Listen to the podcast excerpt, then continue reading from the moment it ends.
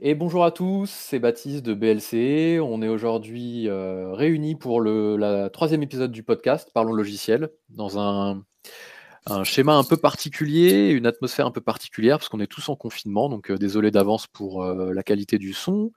Euh, on subit la crise du Covid-19, mais on a décidé de continuer au maximum nos activités, donc euh, euh, on fait l'épisode du podcast. Euh, je suis accompagné de Nico et Sylvain. Salut, Salut Baptiste. Salut, Salut, Sylvain. Tout le Salut monde mon petit Nico. Ça va les gars? Ouais, très bien. au top. Confiné à la maison. confiné, mais euh, on arrive quand même à déclancer des visios là. On est fiers de nous là. Niveau technologie, on, C'est ça. on a Ils commencé les podcasts cette année et on est déjà en train d'en faire un à distance quoi. Putain, plus rien ne nous arrête. Ils nous ont pas coupé Internet, on a de la chance. Pas encore, pas encore. Bon, Ça va bientôt venir, ça mars. Donc le sujet c'est quoi aujourd'hui Baptiste? Le sujet aujourd'hui, c'est la dématérialisation, que ce soit euh, dématérialisation euh, des documents administratifs, la GED, euh, la dématérialisation des factures clients, donc l'envoi des factures en email, voilà, essayer de parler de dématérialisation au sens large. Donc le plan rapide. Bon, bien entendu, si vous entendez des enfants derrière, on est tous chez nous avec nos mômes. donc on n'est pas à l'abri d'avoir quelqu'un qui vient crier dans le micro. Papa, papa, qu'est-ce que tu fais?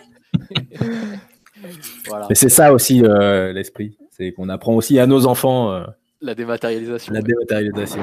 ça les passionne. Ah bah, ils ont l'air là en tout cas. Pour eux, c'est comme un dessin de animé. Choupi. C'est ça, c'est pareil. Vous inquiétez pas si ça crie derrière, je pense qu'on est un peu tous dans la même situation. Bon, le plan, donc on va parler du stockage de fichiers. Donc la première chose qui nous vient quand on fait la démat, c'est euh, stocker les fichiers. Il y a plusieurs solutions, on connaît tous Dropbox, Google Drive. Euh, il faut faire gaffe parce que c'est pas toujours légal, donc on parlera de ça. On parlera de la GED aussi derrière. On parlera donc GED, gestion électronique de documents. On va parler aussi des logiciels qui sont agréés pour le stockage, euh, l'archivage légal. Tu peux, de pouvoir stocker et euh, de ne pas avoir besoin de garder la version papier tout en étant euh, en règle. On parlera d'OCR, donc c'est reconnaissance, de caractère, et on finira par la dématérialisation des factures clients, portail Chorus, euh, les marchés publics et bientôt euh, pour toutes les sociétés. Voilà, donc j'ai enchaîné le plan un peu en speed pour vous dire un peu de quoi on va parler.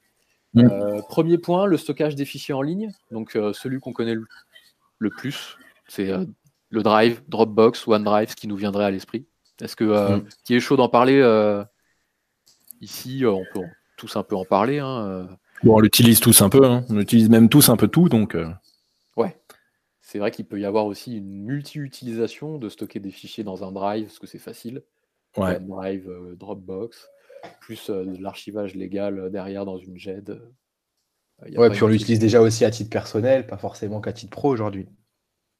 Ouais, c'est clair. Ce qui nous vient à l'esprit quand on veut mettre un truc dans une boîte, c'est vrai que c'est c'est de se dire déjà qu'est-ce qui marche à titre personnel. Donc euh, c'est la Mm. Dropbox. On a tous utilisé une Dropbox ou une OneDrive ou quoi, et donc euh, c'est tellement pratique et tellement simple qu'on a tendance à vouloir le mettre dans les entreprises. Mm. Ça marche bien, nous on l'utilise chez BLC, Google Drive.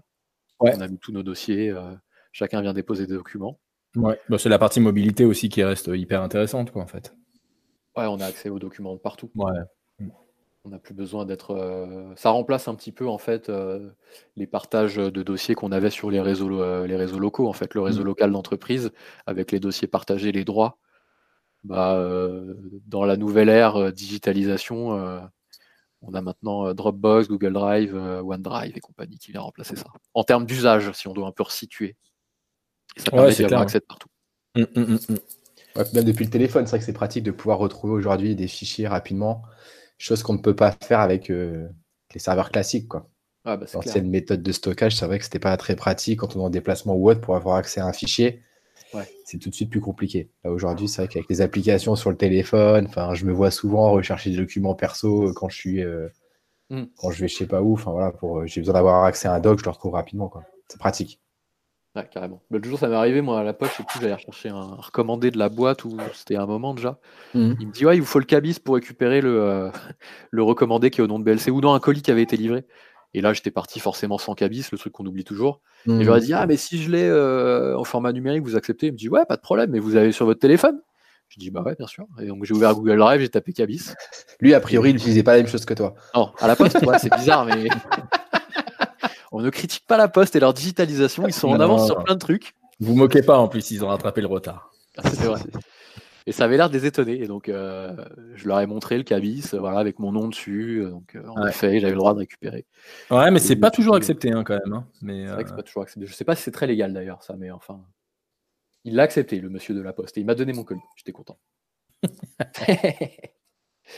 Euh, ouais, voilà, donc du coup, c'est un peu ce qu'on a tendance à faire. Ce qu'il faut juste se dire, et pourquoi on parlait de ça, c'est que euh, si on remplace complètement le papier des entreprises pour les stocker dans un Google Drive et dans une Dropbox, ben, on va avoir un souci de légalité parce que euh, ces logiciels-là sont pas, comment dire, propres à l'archivage légal, ils sont pas agrémentés tiers de confiance, ni la norme NF 461 qui permet de, de donner au logiciel des agréments pour pouvoir supprimer le papier. Donc, faut mmh. pas se tromper, c'est pour ça qu'on voulait parler de ça. Hein c'est qu'il y a vraiment une différence entre euh, l'usage, la facilité d'utilisation et le légal.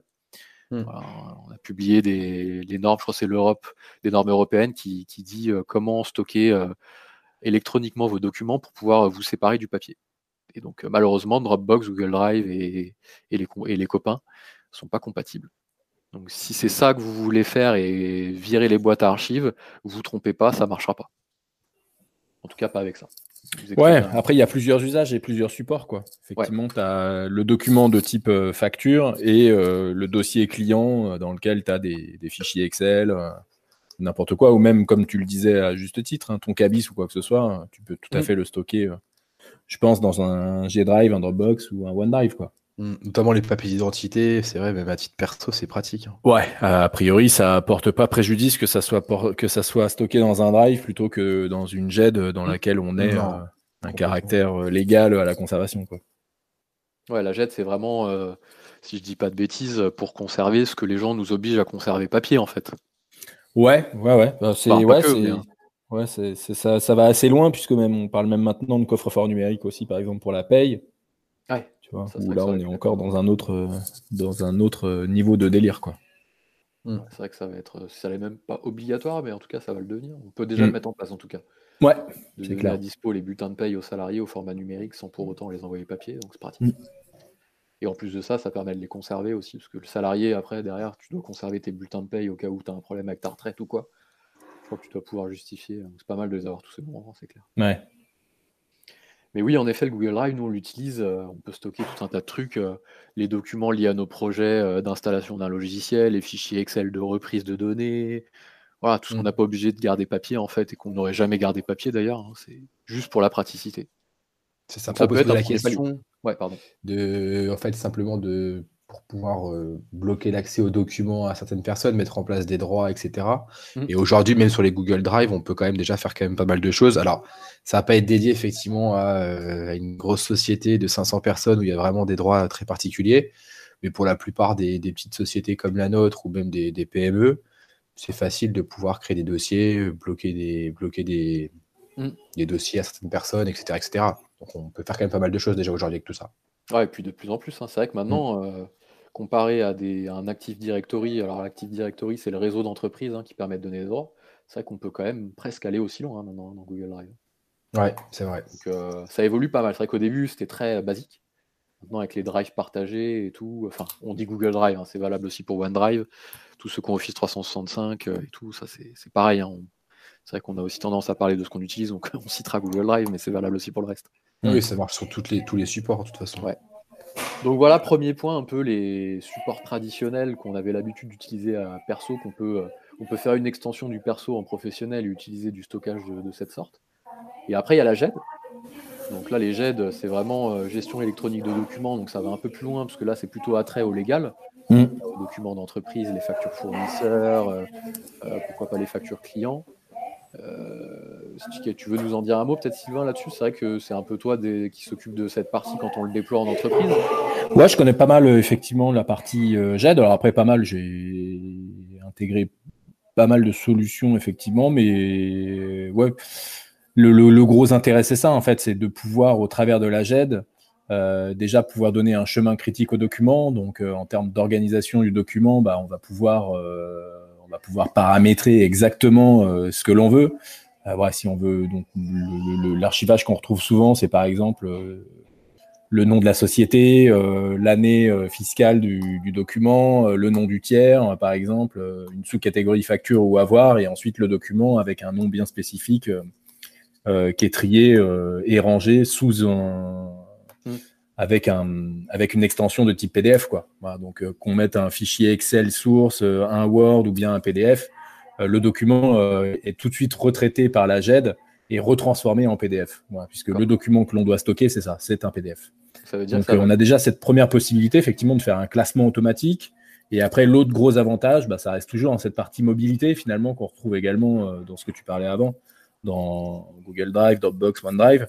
Le fait de pouvoir, à tout moment et n'importe où, bah, récupérer euh, son document. J'ai besoin d'une facture pour l'envoyer à, un, de mes tiers. Ouais. Bah, j'y ai accès. Donc, euh, forcément, depuis mon mobile, boum, je me connecte, j'envoie le document et voilà, c'est comme si j'étais à la maison ou comme si j'étais au bureau. Quoi. Ouais. C'est vrai qu'en ces temps de télétravail et de confinement, on a dû tous s'adapter. C'est vrai que là, les boîtes à archives qui sont restées au bureau bon, bah, sont remplacées par la GED. Et du coup, bah, as accès, on a tous accès aux documents qui sont en théorie dans les boîtes à archives. Euh, on, les, on, a accès directement euh, sur, euh, sur l'interface. On a déplacé les boîtes à archives finalement dans le cloud et c'est bien pratique. Ouais, c'est clair, hein, c'est clair. Mais après, ouais, c'est il faut aussi y voir aussi la couche métier aussi qu'on peut y mettre par-dessus. Donc, euh, on parle de GED. Effectivement, les GED aujourd'hui, elles sont souvent liées à des, à des logiciels, par exemple, de comptabilité de gestion. Excusez-moi. Il y a un petit euh, petite coupure euh, familiale. Il y a un petit derrière, ouais. donc je parlais effectivement de la couche métier où aujourd'hui les GED, elles étaient aussi capables de retranscrire un document PDF en une écriture comptable, par exemple. Et c'est aussi là où on a un gros intérêt. Dans la comptabilité, directement, tu vas pouvoir aller euh, dans ton logiciel de compta, ouvrir le PDF euh, et, consulter directement la pièce jointe. Ça, c'est hyper carrément. Donc c'est vrai qu'on peut y ajouter du métier. Chose qu'on ne peut pas faire finalement dans les Dropbox, les Google Drive, où euh, bah, on est bloqué au standard. On va laisser passer le drame. Baptiste Restoï qui continue à parler. Ah, j'essaye de meubler en attendant. Ah J'espère que la petite va bien, Sylvain. Ouais, très bien, très bien. Le film s'est arrêté. ah là, il est cloisonné. C'est bon. C'est bon, voilà, je suis cloisonné. on disait que c'était bien pratique pour ajouter des couches métiers. Donc c'est vrai que les jets se connectent au logiciel de compta. En l'occurrence, c'est vrai que c'est un métier qu'on connaît bien. Du coup, euh, automatiquement, depuis la ligne d'écriture comptable, on va pouvoir ouvrir la facture, ça ouvrira le PDF. Avant, il fallait ouvrir la boîte à archives, aller chercher le mois, l'année et tout, et c'était pas hyper pratique. Hmm. Donc voilà pour la GED. Et c'est vrai que quand on parle de GED, alors je vais reprendre un peu le plan, on peut aussi parler d'OCR et de scan, puisque les GED maintenant euh, qu'on connaît, euh, on va parler de eFacto, on va parler d'OpenBee, de Use, on peut aussi les connecter à un scan automatique, ce qui fait que lorsqu'on reçoit des documents, on va pouvoir scanner ces documents-là. Ça va mm. reconnaître les caractères qu'il y a à l'intérieur, ce qu'on appelle un OCR, reconnaissance mm. de caractères, et ça va pouvoir euh, créer tout un tas de choses en fonction des caractères reconnus. Donc, par mm. exemple, la facture fournisseur en compta, ce genre de choses. Et donc ça, ouais, c'est. Pardon. vas-y. je disais, même, même, même avant ça, effectivement, l'OCR, avant d'être utilisé pour être balancé en compta euh, ou ailleurs, ça permet surtout de pouvoir reconnaître n'importe quel caractère présent sur le fichier PDF. Ah oui, Donc, pour la recherche, de pouvoir rechercher un document autrement que par le numéro de tiers, que par sa date, euh, que par son numéro de facture, par exemple, mhm. et de le rechercher directement, finalement par une ligne dans le document d'une d'un article qu'on aurait acheté. Quoi. Et il y a un gros paramétrage à faire ça au préalable ou c'est automatique s'il reconnaît tout de suite euh, euh, Le CR, c'est son job en fait. Quoi. C'est justement de repasser sur un document. Alors effectivement, ça fonctionne pas sur un document type manuscrit. Hein, donc, mhm c'est écrit un courrier. Euh, oui, à la main, c'est compliqué. Quelqu'un, concrètement, ça marche pas, mais aujourd'hui, on parle de factures, on parle de tout ça. Hmm. Donc, effectivement, toutes ces factures sont toutes reconnues et tous les caractères qu'il y a dedans, tous les mots sont retraités pour être, euh, pour être transformés. Dans une, base de connaissances et comme à la, façon un peu de Google. Ouais, c'est ça. Et après, on peut rechercher n'importe quel mot qui est contenu dans, dans les documents. C'est ça. C'est ce qu'on appelle une métadonnée. Ok. Ok, donc tu tapes un mot-clé dans ta Et... Et voilà, en fait, chaque caractère devient une métadonnée. Donc, quand je recherche, par exemple, toutes les factures dans lesquelles j'ai acheté euh, des marteaux, hmm. il va me ressortir toutes mes factures, peu importe le fournisseur. Donc, ça reste hyper intéressant, quoi. effectivement. On parlait justement avant d'organiser euh, un événement, par exemple, pour notre boîte. Bah, hmm. voilà, l'idée, c'est que si jamais tu recherches le coût euh, du même événement l'année dernière, bah, tu tapes, je sais pas, le mot, je sais pas, soirée sortie, par exemple, tu vas retrouver tous les documents en termes de facturation qui correspondent à ces deux mots-clés-là. D'accord. Effectivement, le CR, il est premièrement utilisé pour ça, et ensuite, bah oui, les éditeurs de logiciels de gestion, hein, ils ont détourné un peu cette, mm.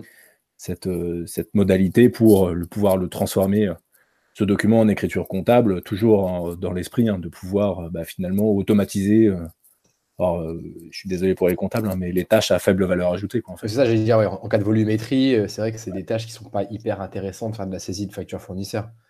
Ouais, pour des, boîtes qui ont quand même pas mal de volume, c'est intéressant de d'utiliser un système de ce type-là pour plus avoir de saisie à faire au final. Ouais, bah c'est effectivement, hein, ça te permet de traiter énormément de volume. Hein. J'ai en tête un client euh, chez qui on a installé une JED il y a assez longtemps de ça qui traite, euh, je sais pas, de l'ordre de 20 000, 20 ou 15 000 documents. Tu me corrigeras, Baptiste, si, jamais je me trompe par an.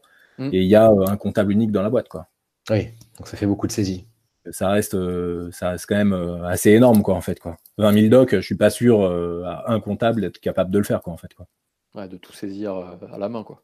Ouais, puis comptable unique, ça veut dire que son job, c'est pas non plus que la saisie, quoi. Oui, il a tout le mm. reste à faire. Ouais, c'est aussi euh, la gestion des fournisseurs, la gestion des clients, l'émission des factures, le bilan à faire. On a deux intérêts sur OCR, du coup, c'est le pouvoir avoir une base de données avec des mots-clés pour faire de la recherche et également pour faire d'aide à la saisie comptable. Ouais, exactement, c'est ça.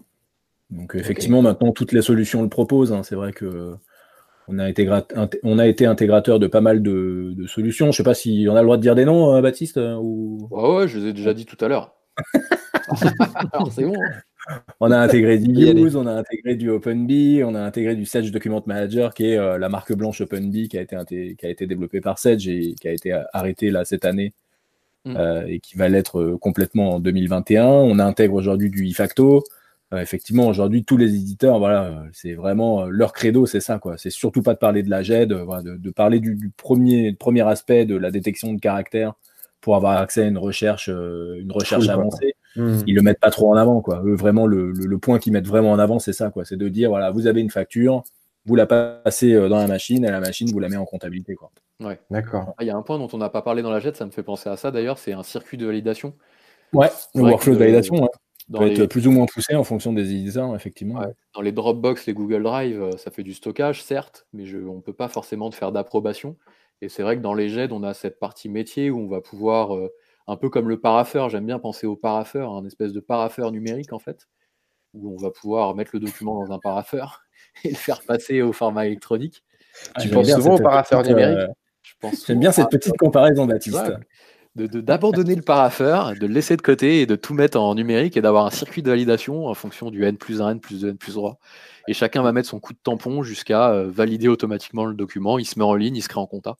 Hmm. Donc euh, c'est pas, clair, ça ne pas dans les, dans les box traditionnelles. Quoi. Non, et puis les... on commence à rencontrer aujourd'hui des boîtes qui ont des workflows de validation qui, qui sont assez poussés. Quoi. Ouais, process Ou à une époque, bah, finalement, les gens n'en parlaient pas trop parce que bah, ils n'avaient pas forcément le. Alors, j'allais dire le besoin, si, parce qu'ils le traitaient en plus manuellement. Et malgré euh, le fait de mettre des jets en place, ils continuaient à le traiter manuellement. Donc là, on avait euh, on avait, on avait tout, hein. on avait à la fois la GED et à la fois le document qui était réimprimé derrière pour repasser euh, dans un circuit de validation euh, classique. Et puis, euh, bah, heureusement, aujourd'hui, on a un peu arrêté ça et on, commence à retrouver des, circuits de validation assez cool maintenant dans les logiciels. Quoi. Alors, ils le font plus ou moins bien selon les softs. Donc, voilà, après, c'est en fonction de l'éditeur. Il faut bien suivre ça. Quoi. Si jamais chez vous, c'est une grosse question, c'est vraiment un gros point il faut mettre en place, euh, en tout cas un gros point sur lequel il faut bien discuter avec votre intégrateur ou bien euh, l'éditeur pour être clair sur le sujet, parce que tout le monde n'est pas hyper clair. Hmm. les deux points à vérifier. Ouais, pardon, vas-y. Juste la petite précision pour moi aussi. Euh, du coup, cette partie OCR, c'est quand même. ça fonctionne évidemment pour les factures qu'on reçoit papier, sauf qu'il va falloir les scanner en plus. C'est un peu l'inconvénient, j'imagine. Euh, sur les factures, ouais, qu'on reçoit vraiment papier-papier, quoi. Toi, ouais, papier-papier, est-ce que ça, ça existe encore il y, en a, il y en a encore aujourd'hui qui envoient des, factures. Il y en a encore pas mal, effectivement, qui envoient des factures papier. Et donc, du coup, celle-ci, tu es obligé, malgré tout, de la scanner, ça veut dire, avant de pouvoir l'enregistrer. Ouais, alors maintenant, les, les, éditeurs se tournent aussi un peu, euh, un peu de la même façon que Expensia, par exemple, pour les notes de frais, quoi. Ou la facture que tu reçois papier, tu peux aujourd'hui quand même la prendre en photo avec ton téléphone, avec ton smartphone. Et euh, le document que tu as reçu effectivement en papier se, se, retrouve à nouveau dans la GED de type PDF et est retraité et reprend le circuit classique en fait d'un document que tu auras reçu par mail, quoi, par exemple. D'accord. Après, c'est, c'est quand même peut-être, tu as, dû avoir des, des, scanners automatiques qui permettent d'avaler euh, pas 200 factures d'un coup et que le logiciel, au fur et à mesure, les. Ouais, bah, bon, les, oui, j'imagine que les gros copieurs style Canon, ou euh, je ne connais pas trop les marques de, hmm. de ce hmm. métier-là, mais oui, ça, ils le font, quoi, avec une redirection euh, automatique sur une, soit sur une adresse email si la JET absorbe des documents sur une adresse email particulière, ou bien soit euh, dépôt d'un fichier euh, PDF sur un, répertoire, euh, je ne sais mm. pas où il se trouverait, mais sur un répertoire lambda qui serait également absorbé par la jet. D'accord. Ça, va loin en plus ce truc-là parce que on peut carrément lui donner une pile de factures et grâce à un coup de tampon, tu dis si je dis des bêtises, Sylvain, mais grâce à un coup de tampon, on peut lui dire quand est-ce qu'il faut passer à la facture suivante. Parce qu'en gros, le problème, et ça on l'a déjà eu aussi en, le cas en clientèle, on nous a dit bah moi ok une jet c'est top, sauf que bah, j'ai des piles de factures, sauf qu'il y en a une qui va faire deux pages, l'autre trois pages, euh, une qui va être avec un sous-total, etc. Donc euh, comment il va faire le logiciel pour savoir quand est-ce qu'on change de pièce comptable ou de facture? Et euh, je crois qu'il y a un, notamment sur iFacto, hein, mais c'est valable aussi pour d'autres, hein, je présume. Tu mets un coup de tampon, alors ça nécessite quand même une opération manuelle, hein, il n'y a rien encore de magique à ce niveau-là, et encore que je suis pas sûr. Et tu mets un coup de tampon pour lui dire quand est-ce qu'il doit passer à la pièce suivante. Ouais, c'est ça, ça dépend des éditeurs. Effectivement, chez iFacto, c'est un coup de tampon sur le côté haut droit de, de la première page de la facture. Mmh, donc, euh, si elle fait 10 pages, bah, la première page, bim, tampon, et puis à la 11e page, donc qui correspondra à la facture suivante, je remets un coup de tampon. Euh, chez OpenBee, par exemple, c'est pas le cas. Quoi. Chez OpenBee, il fonctionne pas comme ça. Le découpage se fait quasi automatiquement. Il doit y avoir, ouais, il y a une fonction effectivement dans le paramétrage qui permet de faire un découpage automatique qui mm. fonctionne euh, plus ou moins. Et dans le cas où ça fonctionne pas, il y a la possibilité après dans l'outil de le redécouper manuellement. Parce que c'est quoi Il se baserait peut-être sur euh, quand il croise euh, un, total ou quoi, TTC, exemple En gros, il cherche, lui, des numéros de facture, des dates. après, il cherche un ensemble d'éléments. Alors, en plus, tout ça, ça se paramètre. Hein. Enfin, pour le coup, OpenBee, au niveau paramétrage, c'est assez poussé. J'aimais bien le paramétrage parce qu'on pouvait vraiment tout, euh, tout personnaliser, à la différence euh, de iFacto par exemple.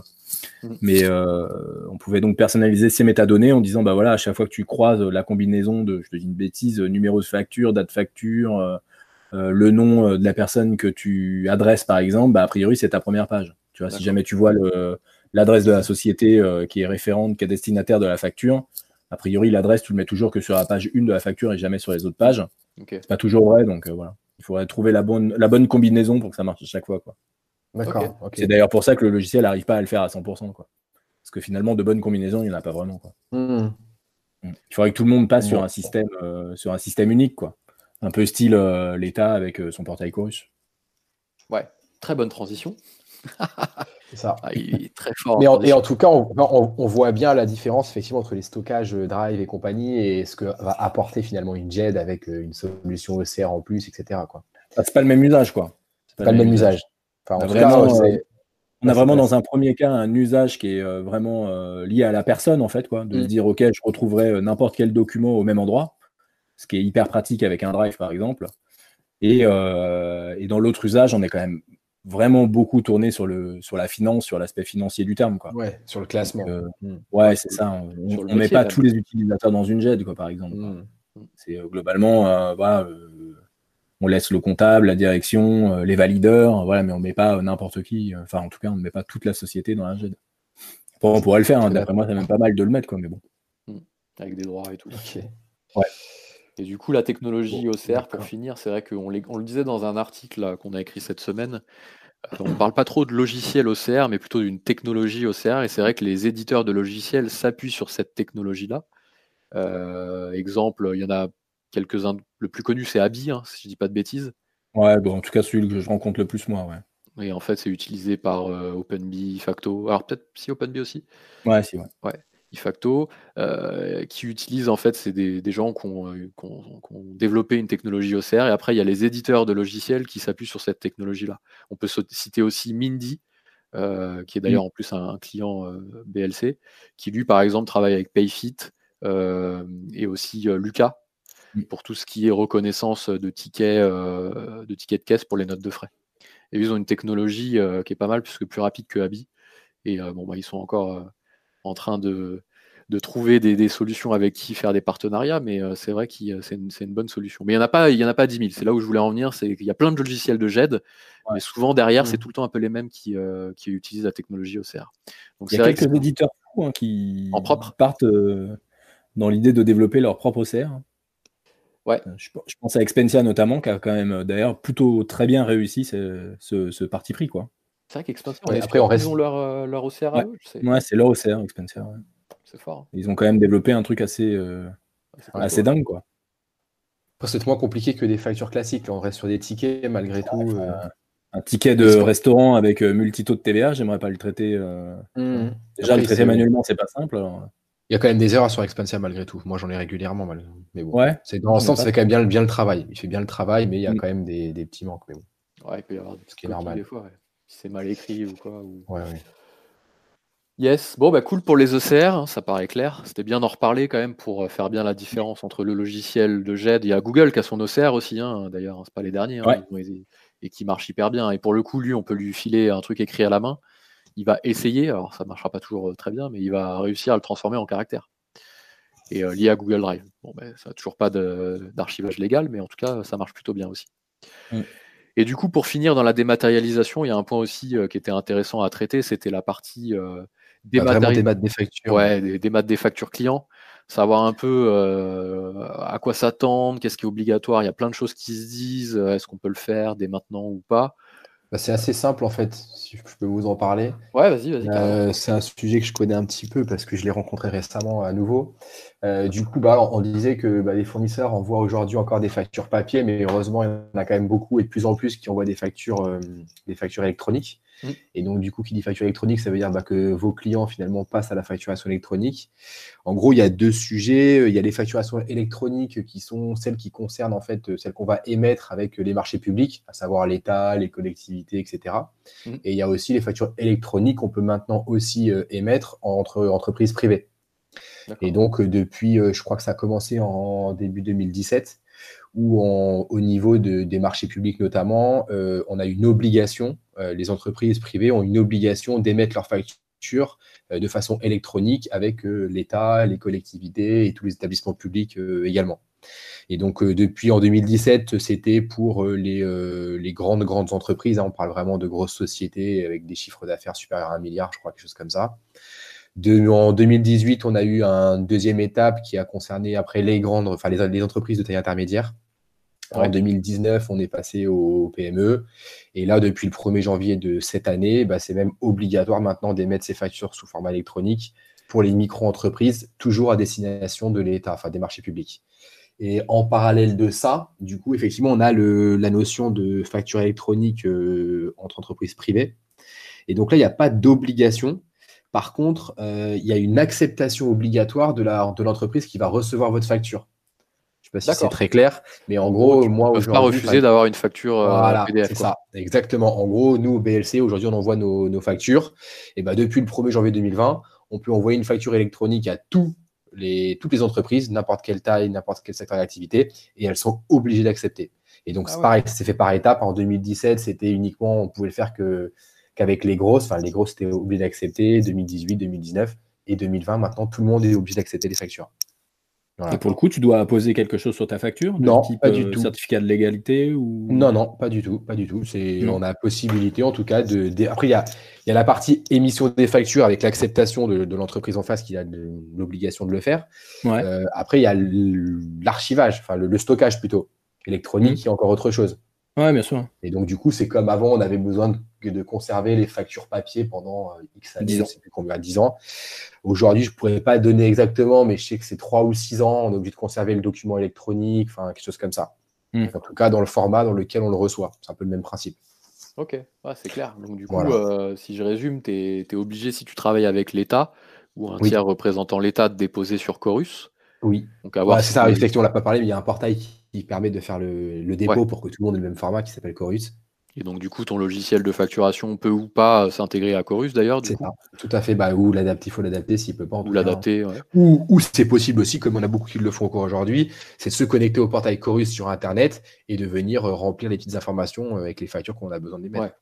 Ah, si tu travailles euh, de temps en temps avec l'État et que ça représente pas 100% de ton boulot, on va pas s'embêter à, mettre un truc en place. Euh, non, non, non. Une usine à gaz, hein, c'est clair, tu le déposes à la main. C'est ça. Après, si tu travailles à 100% avec eux, bon, ça vaut peut-être le coup de. Oui, et puis après, tu as de plus en plus de logiciels aujourd'hui, hein, comme Sage et d'autres, hein, qui ont nativement maintenant intégré un, lien avec le portail Chorus pour émettre les factures.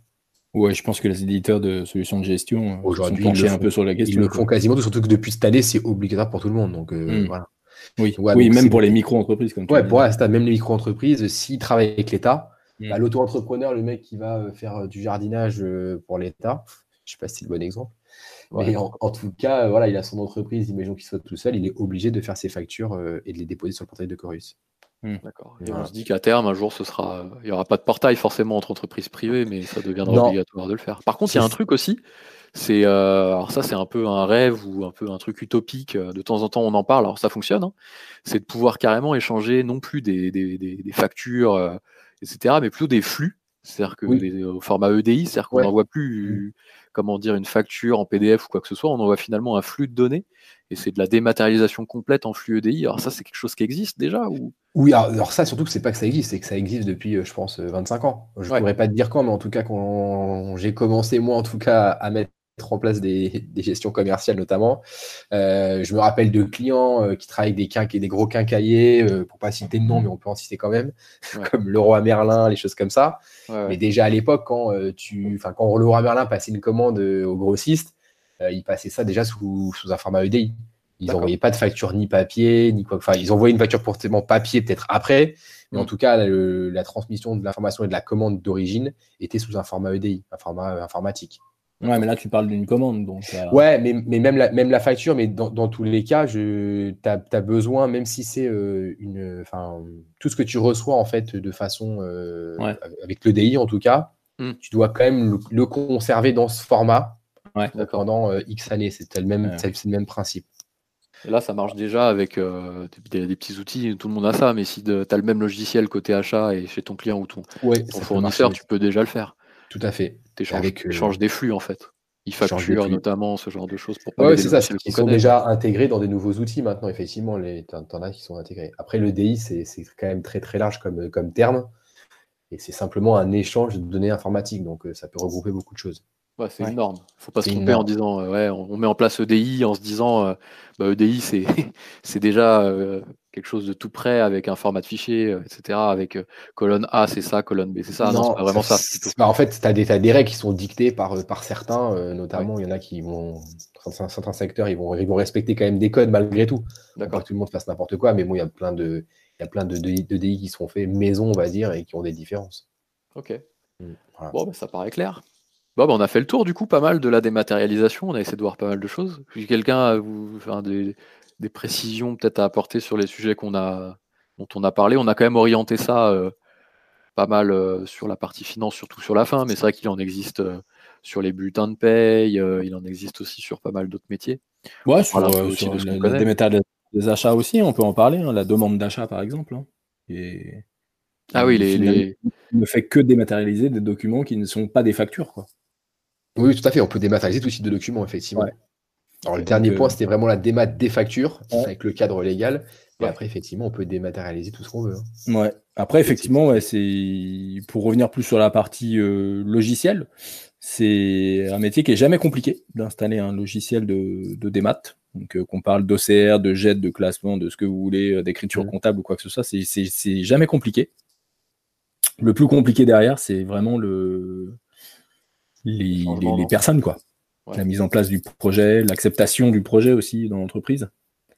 C'est euh, toujours ça, c'est le très très gros débat, quoi. Le changement, et c'est vrai que c'est un logiciel hyper simple à installer, entre guillemets, mais finalement qui s'accompagne presque d'un accompagnement au changement un peu politique, un peu usage, euh, en filigrane. Ouais, c'est vraiment ça. C'est la réussite. Euh. Ouais. Aujourd'hui, les éditeurs font tout pour qu'une fois que tu installes le logiciel, finalement, il soit presque clé en main, quoi. Oui. Donc euh, que les paramétrages soient vraiment ultra basiques et surtout qu'ils n'aient pas besoin euh, d'un ingénieur pour être mis en place. que mm. finalement n'importe qui dans la société pourrait finalement appliquer son process à lui dans l'outil, qui correspondra finalement à faire le paramétrage. Mais après, effectivement, bah, la conduite du changement dans l'entreprise, c'est vraiment le plus gros du métier. Quoi. Mm. Ouais, complètement. C'est là où il faut on s'y fait assez vite à, ce, à ça, parce qu'en général, c'est quand même quelque chose qui va faire gagner du temps à tout le monde. C'est plus facile. c'est clair. C'est comme tout, on a souvent ce cas-là. C'est vrai qu'au début, oh, ça change, il comprend rien, c'est bizarre, etc. Et trois mois après, c'est c'est génial, je pourrais pas m'en passer. Il y a toujours une phase de toute façon d'acceptation. on en voit vite l'intérêt là, concrètement. Quand tu n'as plus euh, besoin de les saisir et que ça marche, mm, mm, mm. Euh, ça, roule quoi, c'est bien. Ouais, c'est clair, c'est clair. Après, il faut voir aussi le projet dans le temps, parce que pareil, de d'avoir une chaîne, d'une GED et d'en changer, c'est jamais très simple, ça par contre. Ah oui, Donc, euh, tout de suite de choisir la bonne, quoi. ah, c'est clair, ouais. C'est vraiment. Mais après, je pense que c'est vraiment. C'est pas possible de tout de suite choisir la bonne, quoi. Ça change tellement vite, il y a des nouveaux acteurs euh, assez régulièrement. Euh, Puis on est, encore. Le conseil, c'est quoi C'est de pas s'équiper? Non, non, c'est c'est compliqué, quoi. C'est en tout cas, voilà, quand on change, c'est vraiment de bien faire les choses et vraiment d'être accompagné. Quoi. On ne peut pas mmh. faire ça tout seul parce que il y a toujours cette partie légale qui, si vous faites pas les choses correctement, peut euh, un jour vous retomber finalement dessus mmh. et, peut faire mal, quoi. Oui. Euh, sachant qu'aujourd'hui, l'URSSAF n'a encore euh, quand même jamais euh, écrit de texte hein, sur l'archivage légal des, documents. Hmm. Donc c'est vrai qu'aujourd'hui, il y a des normes, des, certificats effectivement qu'on achète, qu'on appose sur les documents ou quoi que ce soit. Mais l'URSSAF n'a jamais mis de, de, texte à ce sujet-là. Donc finalement, il y a toujours un petit doute qui plane au-dessus de tout ça, quoi, mais j'espère qu'un jour ils écriront dessus, je pense. Bah, ça arrivera, de toute façon, on leur fait confiance pour ça. Ah bah ouais, je pense, ouais. S'ils nous écoutent. Et euh, ouais, non, mais c'est des projets où encore, à cette époque où on se parle, là, on est en 2020, où c'est de la, comment on peut dire, c'est pas de la primo-acquisition, mais c'est le premier projet d'une GED. C'est-à-dire que lorsqu'on parle en ce moment de projet où on met en place un logiciel de comptabilité, pour nous, mmh. dans notre métier, bah, finalement, on a déjà un logiciel de comptabilité qui fait peut-être pas le job ou pas assez. On en change, mmh. mais on en a déjà un. Idem pour les logiciels de facturation, maintenant presque aussi pour les CRM. Là, c'est quand on met en place un projet, c'est-à-dire qu'on n'a rien. Donc on remplace un usage qui n'existait pas par un logiciel. Comme si, par exemple, il y a une dizaine ou une quinzaine d'années, on faisait les factures euh, au format papier et c'était le, logiciel de facturation, c'était le premier projet d'une entreprise. Donc c'est vrai qu'il euh, est d'autant plus important de se poser dessus, euh, de bien réfléchir, de bien prendre le temps de choisir, de choisir en toute connaissance de cause, de bien balayer parce que souvent, là, en tout cas en 2020, euh, dans quelques années, on en changera euh, plus facilement, etc. Là, c'est de la première installation, c'est la toute première installation, bien souvent dans les entreprises. Il n'y avait rien avant. Donc c'est aussi l'inconnu, quoi. Donc on sait pas, on n'a pas de point de, comparaison. Quand on change de logiciel de compta, on sait pourquoi on en change, parce qu'il fait mal le job, il n'y a pas d'analytique, il n'y a pas ceci. Et on, le fait en connaissance de cause et on est armé. Là, c'est vrai qu'il n'y a rien, quoi, à part euh, mmh. faire passer un paraffeur, encore pour reprendre cet exemple, s'il vous plaît. Mais Donc euh, c'est aussi l'inconnu, donc euh, se poser sur les process, prendre le temps, faire des POC, c'est un terme qu'on aime bien en ce moment, mais euh, faire des bêtas, faire des tests avant d'acheter le logiciel, testez-le, demandez à votre éditeur ou à votre intégrateur de vous installer une version d'essai. Prenez vraiment le temps pour pas vous tromper et dans six mois vous dire mince, on a oublié ce petit détail qui fait qu'on va déjà être obligé d'en changer. Et là pour migrer c'est chiant parce qu'on parle de documents PDF, donc globalement c'est pas de la data, donc voilà. Donc c'était la, petite, le petit mot de la fin, à part si on a d'autres choses à dire, mais toujours prendre le temps. C'était pas mal. De, euh, choisir et de, bien réunir les critères, de faire des réunions internes. Ah c'est clair, c'est important. Bon, on espère vous avoir éclairé un petit peu en tout cas sur le sujet. Yes, malgré le fait qu'on soit à distance en confinement, on a réussi à mener un podcast, c'est pas mal hein, a priori. Euh, le son était clair, on va voir ce que ça rend derrière. avec, avec des invités euh, surprises, invités surprises. comme on dit.